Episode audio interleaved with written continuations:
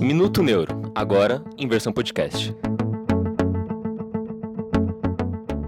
Hoje, eu, Mirella Fazito, falarei junto com a minha colega psiquiatra Iná Carolina Galatro Faria sobre um assunto extremamente importante que é o Setembro Amarelo, que na verdade é um mês de conscientização à prevenção ao suicídio.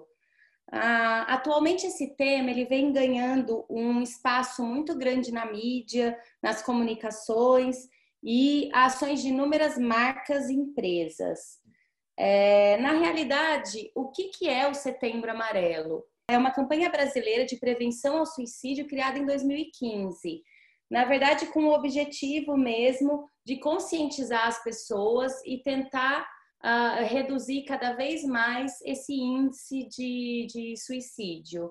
Ele foi escolhido, o mês de setembro foi escolhido porque desde 2003, o dia 10 de setembro, é o Dia Mundial de Prevenção ao Suicídio. Segundo a Associação Catarinense de, de Psiquiatria, a cor amarela ela foi escolhida baseada na história que a inspirou, que foi a história de um jovem de 17 anos que acabou cometendo suicídio dentro do seu Mustang amarelo. E depois, de, do, do, durante o velório, o enterro, toda a família e amigos distribuiu para os participantes e para todas as pessoas que estavam uh, na mesma situação que esse jovem, uh, faixas amarelas, cartões com, com uma cor amarela. Então, acabou virando o símbolo desse setembro amarelo. Na verdade, o suicídio é um problema muito grande no Brasil, assim como no restante do mundo. A gente eh, tem registrado cerca de 12 mil suicídios todos os anos no Brasil e cerca de mais de um milhão no mundo todo. A maior parte desses suicídios ela está associada a algum distúrbio, algum transtorno mental. A Iná vai falar um pouco mais específico para a gente, mas na realidade a gente vê que o quadro depressivo é muito frequente, mas também tem relato de suicídio com outras doenças psiquiátricas, até com uso abusivo de álcool, de algumas outras substâncias. A gente está vendo nesse último ano um aumento muito grande na taxa de suicídio entre os jovens, e, e até tem uma grande relação com o uso da, da rede social, com o uso da internet, até do ponto de vista neurológico, a gente vê uh, uma taxa grande de tentativa de suicídio ou até de, de, quando o paciente consegue se suicidar, na verdade, em algumas doenças degenerativas.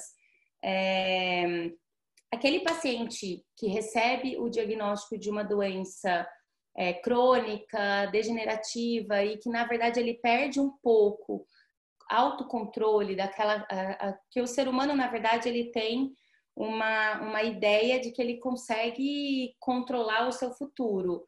E muitas vezes, quando ele acaba recebendo o diagnóstico de alguma doença que não tem uma cura, independente até do tratamento ou não, isso aumenta muito a taxa de depressão, ansiedade e a própria tentativa de suicídio como uma maneira de, de autodefesa essa dificuldade, esse, esse não controle que ele acredita ter. Então, agora eu convido a, a minha colega Iná Carolina Galatro Faria Proença.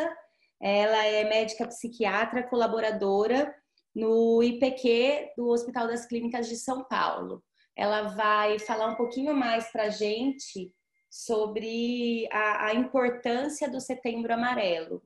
Então, Iná, conta um pouco para a gente, na sua opinião, quais são as principais causas de suicídio, uh, o que quais são os fatores de risco, o que a gente pode fazer para ajudar quem a gente acha assim, que, é, que tem um risco maior? Qual que é a sua opinião?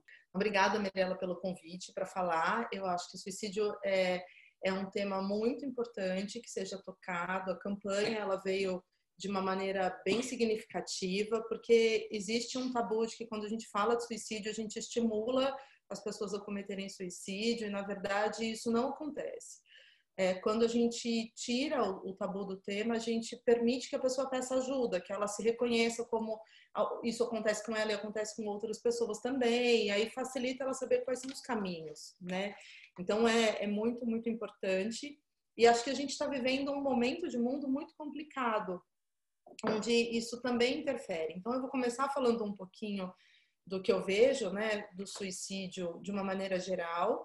É, suicídio é como se fosse um grito de desespero. A pessoa não sabe mais o que correr e acaba tentando se matar porque ela acha que não tem mais nenhuma solução. É, isso é muito comum nos quadros de depressão grave ou de um quadro ansioso grave, que normalmente pode, pode estar associado a doenças crônicas, como você bem falou, mas não necessariamente. E, e, é, e é importante que ela tenha espaço para falar a respeito. Né? Então, uh, existem alguns pacientes que têm uh, um fator de risco mais importante. Então, quem tem histórico de suicídio na família, quem tem uma depressão crônica não tratada adequadamente, transtorno bipolar, onde o paciente às vezes muda né, do estado de humor muito rapidamente, de um quadro de, de um quadro de mania para um quadro de depressão, é, assim como em outros transtornos, mas o que a gente vê de mais comum são esses. Uh, e é, é, é, importante que a gente fale no assunto e estimule que ele se trate. Bom, é, existe o, o, que a gente chama de para-suicídio, que são as tentativas de suicídio que não, não chegam no finalmente, onde a pessoa não consegue se matar, e isso é mais comum em mulheres, né? Então, as mulheres às vezes têm maior desesperança e maior dificuldade de enxergar caminhos, e elas tentam se matar mais, mas de maneiras menos letais. Homens, normalmente, eles seguram a, a situação o máximo que eles podem, e quando chega no, no, em algo limite, no momento limite, ele acaba usando métodos mais letais. Então, os, os, homens conseguem se matar mais do que as mulheres, isso de uma maneira estatística, tá? Uh, não é uma regra, mas estatisticamente é assim que a gente vê.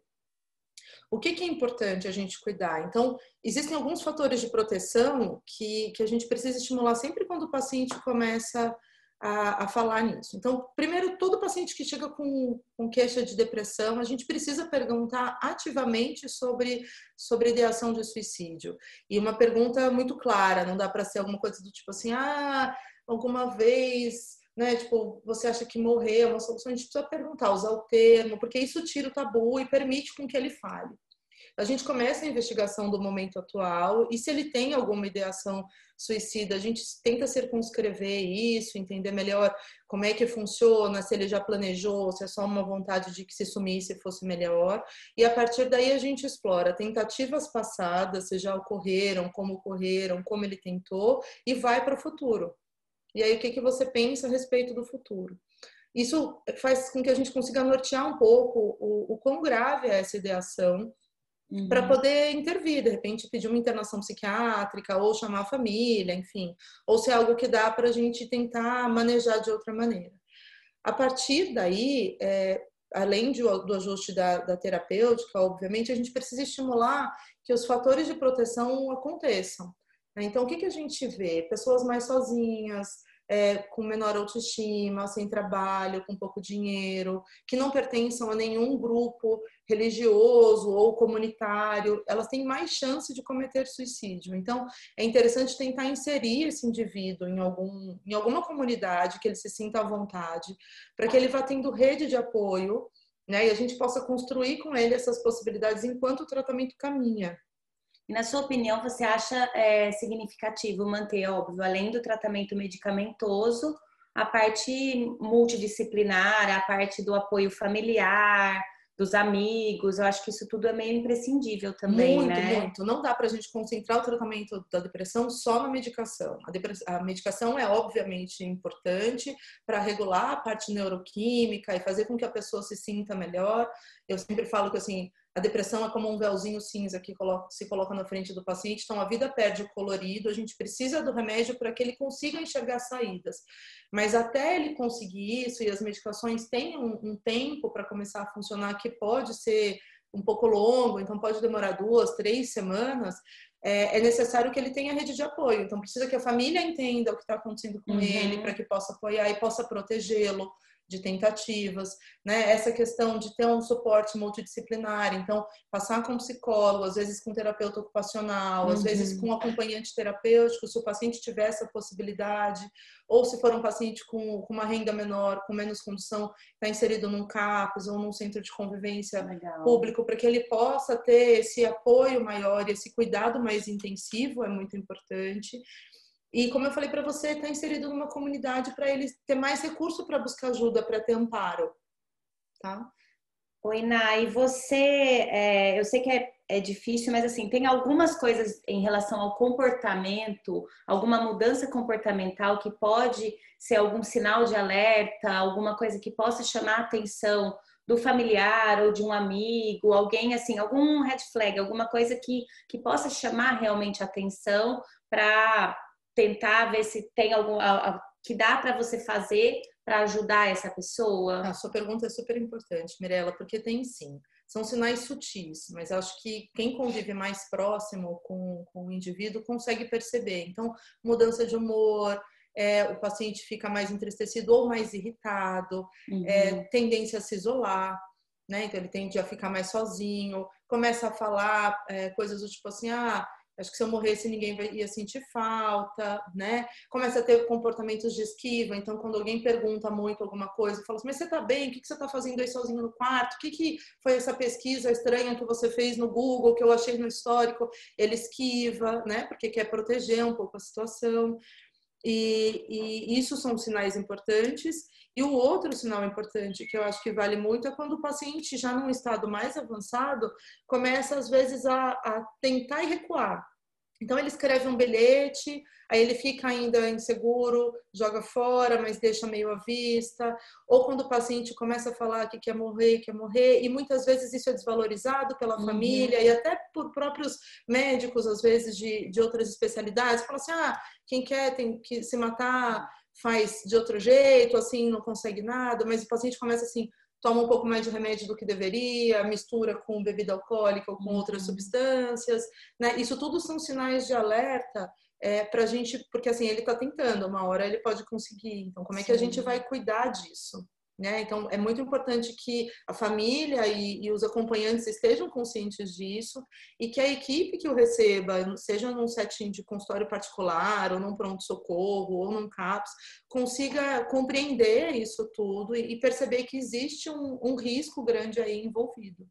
É, eu acho que, que às vezes é, é um pouco complicado, porque realmente aquela pessoa que tenta, ela é encarada muitas vezes como ah, tá tentando chamar atenção, uhum. então tá buscando uma atenção e na realidade, na maior parte das vezes não não é. condiz, né? Não é isso. Exatamente. Ela pode até estar tá tentando uma atenção, mas ela está tentando de uma maneira muito muito perigosa, né? E com risco real. Então, é, até que ela consiga entender como ela pode chamar a atenção de uma maneira menos perigosa para ela e para os outros, a gente precisa protegê-la de que nada mais grave aconteça.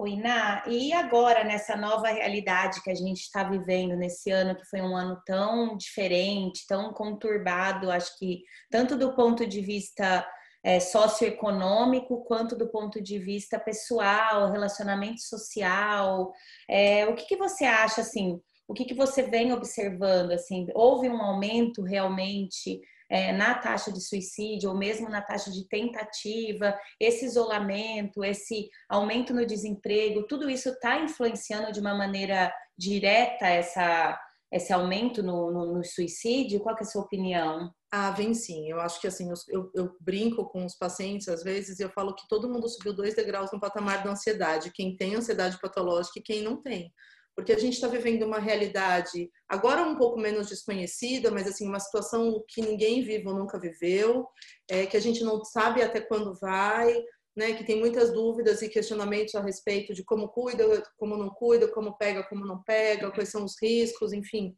além de todo o impacto socioeconômico que você bem citou. Então, perda de trabalho, dificuldade financeira, perda de recurso é, social e comunitário, como eu disse antes, que é um fator protetor, e aí ficou todo mundo mais isolado. Então, isso vem acontecendo sim. Fora que muitas famílias se desfizeram nesse, uhum. nesse momento. Então, essa, de repente, o paciente que se vê ah, perdi o emprego ou diminuí minha renda, me separei, né? Tô sozinho. E, pô, o que, que eu vou fazer da vida? Essa pandemia que eu não sei até onde vai. E aí vem essa sensação de que não, nada mais tem sentido, eu não vejo nenhuma solução, e a morte aparece como uma solução viável para alívio de sofrimento. Então, tem acontecido sim, tem acontecido mais entre os jovens, o que as pesquisas têm visto. É, normalmente, o suicídio ele acontece numa faixa etária de pessoas mais jovens e depois numa faixa etária de homens mais velhos. Né? Claro que pode acontecer em qualquer momento da vida, mas essas são as faixas mais prevalentes. É, o que tem se visto na pandemia é que nesse, nessa população mais jovem, que está mais isolada e perdeu muito essa questão do grupo, é, do social, né, e não consegue emprego. Então, às vezes nem trabalhava, mas estava na iminência de conseguir alguma coisa, agora não tem perspectiva. Então, essa é uma população que está mais sofrida e mais adoecida, com risco maior também. E você acredita que até uh, o fato das, da, dos próprios jovens, ou sejam jovens, adultos, jovens, as, até as crianças que começaram a ter um acesso mais precoce à rede social, à internet, a busca na internet. Eu acho que a existência desses aplicativos, desses filtros, essas coisas que, que idealizam uma imagem que às vezes não tem, é, é, não é uma imagem real, né, na realidade.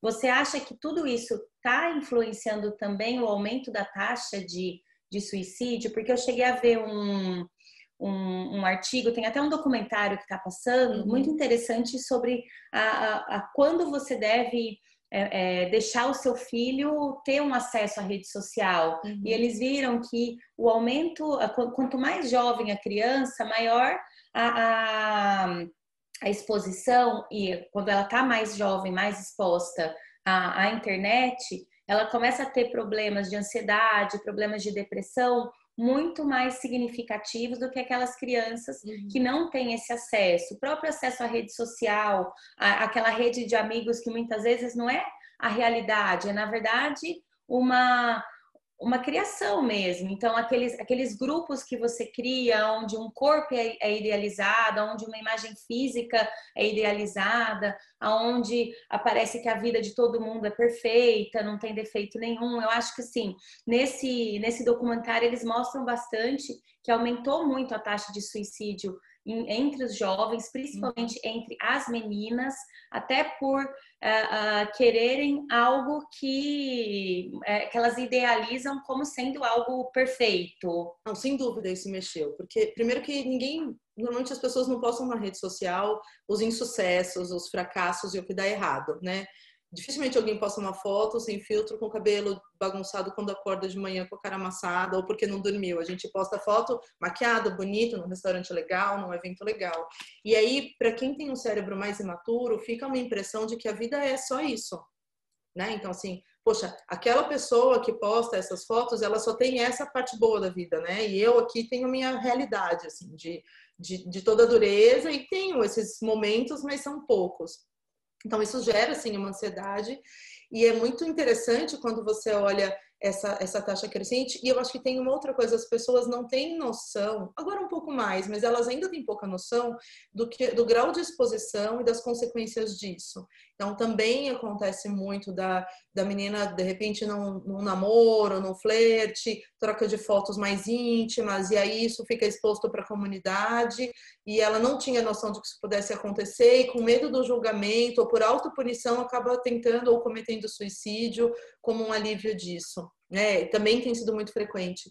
Eu, eu vejo isso muito até na minha casa. Eu tenho filhos pequenos, eu vejo assim que quando na pandemia o acesso a, a jogos e, e, online ficou um pouco maior, acho que um recurso que quem tem acaba usando.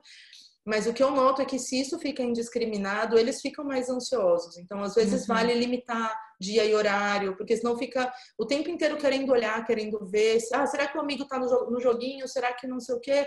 Não, não. Se você consegue limitar e, e olhar, é muito importante. Há um tempo, eu fui num congresso que falava sobre saúde mental em adolescentes e foi teve uma mesa muito interessante em que você falou assim, vários estudos mostram que o ideal é você ter fazer o controle do adolescente com afeto. Mas se você uhum. tiver que escolher entre o afeto e o controle, é melhor para a saúde mental do jovem que seja o controle e não o afeto, né? Claro que se a gente pode contribuir, juntar tudo é muito mais saudável, mas é, não tem maturidade cerebral para lidar com todas essas consequências. Então, precisa de um adulto sempre perto, monitorando uhum. criança e adolescente. E isso virou recurso da pandemia. Né? Uhum. Quando a gente está isolado fisicamente das pessoas, os encontros, os combinados, o jeito de você socializar com outros virou por uma via online. E aí é muito complexo de você. Como é que eu vou? Eu não posso bloquear, porque senão vai ficar absolutamente isolado, mas eu também não posso permitir o tempo inteiro. É, e essa régua é muito individualizada, mas precisa ser vista. Uhum. Oi, Iná. E outra coisa, você consegue pontuar assim, o que, o que, você considera fatores de proteção, que são fatores assim, uhum. além, óbvio, da, dessa base familiar, desse, não só em relação aos jovens, tá? Em uhum. relação a qualquer pessoa que, que tenha essa ideação suicida ou que esteja com algum quadro que, que aumente o, o, risco mesmo. Uhum.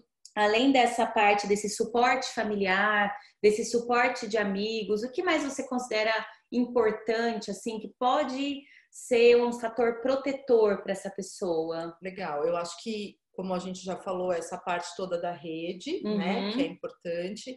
Acho que qualquer situação, eu sempre lembro para os pacientes que a gente na vida, no ser humano não é não é CD, é disco de vinil. Todo mundo tem lado A e lado B é, é, muito complicado porque a gente é treinado, né? Ou acaba se treinando ao longo da vida para reconhecer os defeitos no outro e na gente. Uhum. Mas a gente não é treinado para reconhecer as nossas qualidades, né? Não numa coisa de, de ser arrogante, falar Sim. que é bom em tudo, mas de saber naquilo que você é bom, aquilo que você tem de legal.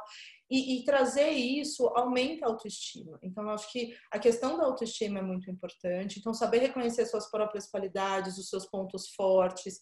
E esse é um treino que parece simples, mas não é. Para a maior parte das pessoas é bem difícil. É, é um ponto. Acho que tentar estar inserido em algum trabalho, obviamente o ideal, até por uma questão de sobrevivência, é um trabalho com renda. Mas nesse momento, se está tudo tão difícil, um trabalho voluntário às vezes traz amor traz troca de amor, mesmo que seja um trabalho voluntário online. Uhum. Entende? Ah, mas eu sou fator de risco, eu não posso sair de casa. Tudo bem, não se exponha, mas busque alguma coisa que faça você se sentir bem para o outro, que você receba um pouco de amor. E isso faz com que você se sinta melhor, né? E aí a vida vai tendo um pouco mais de sentido. Uh, então, o trabalho, né, como eu falei, então a rede, social, a rede de apoio, o trabalho, a autoestima, o tratamento de, de doenças que estão acontecendo, doenças psiquiátricas, clínicas ou neurológicas, mas estar tá com isso estabilizado é muito importante, né? É, tentar compreender aquilo que é reacional e aquilo que é patológico. Então, poxa, acabei de perder um ente querido de Covid, mal uhum. pude ir no velório porque não tem, e eu estou absolutamente muito triste. Ok, vai ter que estar mesmo, é luto, é reacional. Mas se isso te fizer pensar em morrer também, ou se isso ficar persistente, não melhorar com o passar do tempo, passa a ser patológico e aí precisa buscar um apoio técnico para lidar com isso também. Né? E aumentar a rede de, de respostas. Então, eu preciso aumentar o repertório, ajudar uhum. o indivíduo a ter o repertório aumentado de resposta social, de, de resolução de problemas de vida, né? Acho que esses são os fatores principais que eu me lembro agora, conversando com você, que vem à cabeça. Assim. Excelente, Ná. Bom, eu acho que é isso. Eu queria agradecer imensamente a sua participação. Você, como sempre, foi maravilhosa, super esclarecedora. Eu acho que ah, é, é um tema realmente extremamente relevante. E eu acho que, assim, a gente precisa realmente valorizar isso e perder esse, esse tabu, todo esse, esse medo em cima de falar sobre o suicídio, até para que as pessoas consigam reconhecer antes uhum. que o outro se, se autoagrida. Então, muitíssimo obrigada, Iná, pela sua participação. Imagina, eu que agradeço, Mirella, pelo convite, pela oportunidade de falar de um tema tão importante, como uma possibilidade de reencontrar você mesmo que seja num bate-papo. É, eu acho que é isso, a prevenção é o melhor caminho. Então, tudo aquilo que a gente puder reconhecer, prestar atenção e correr antes do que aconteça, é mais fácil de tratar. Muito obrigada.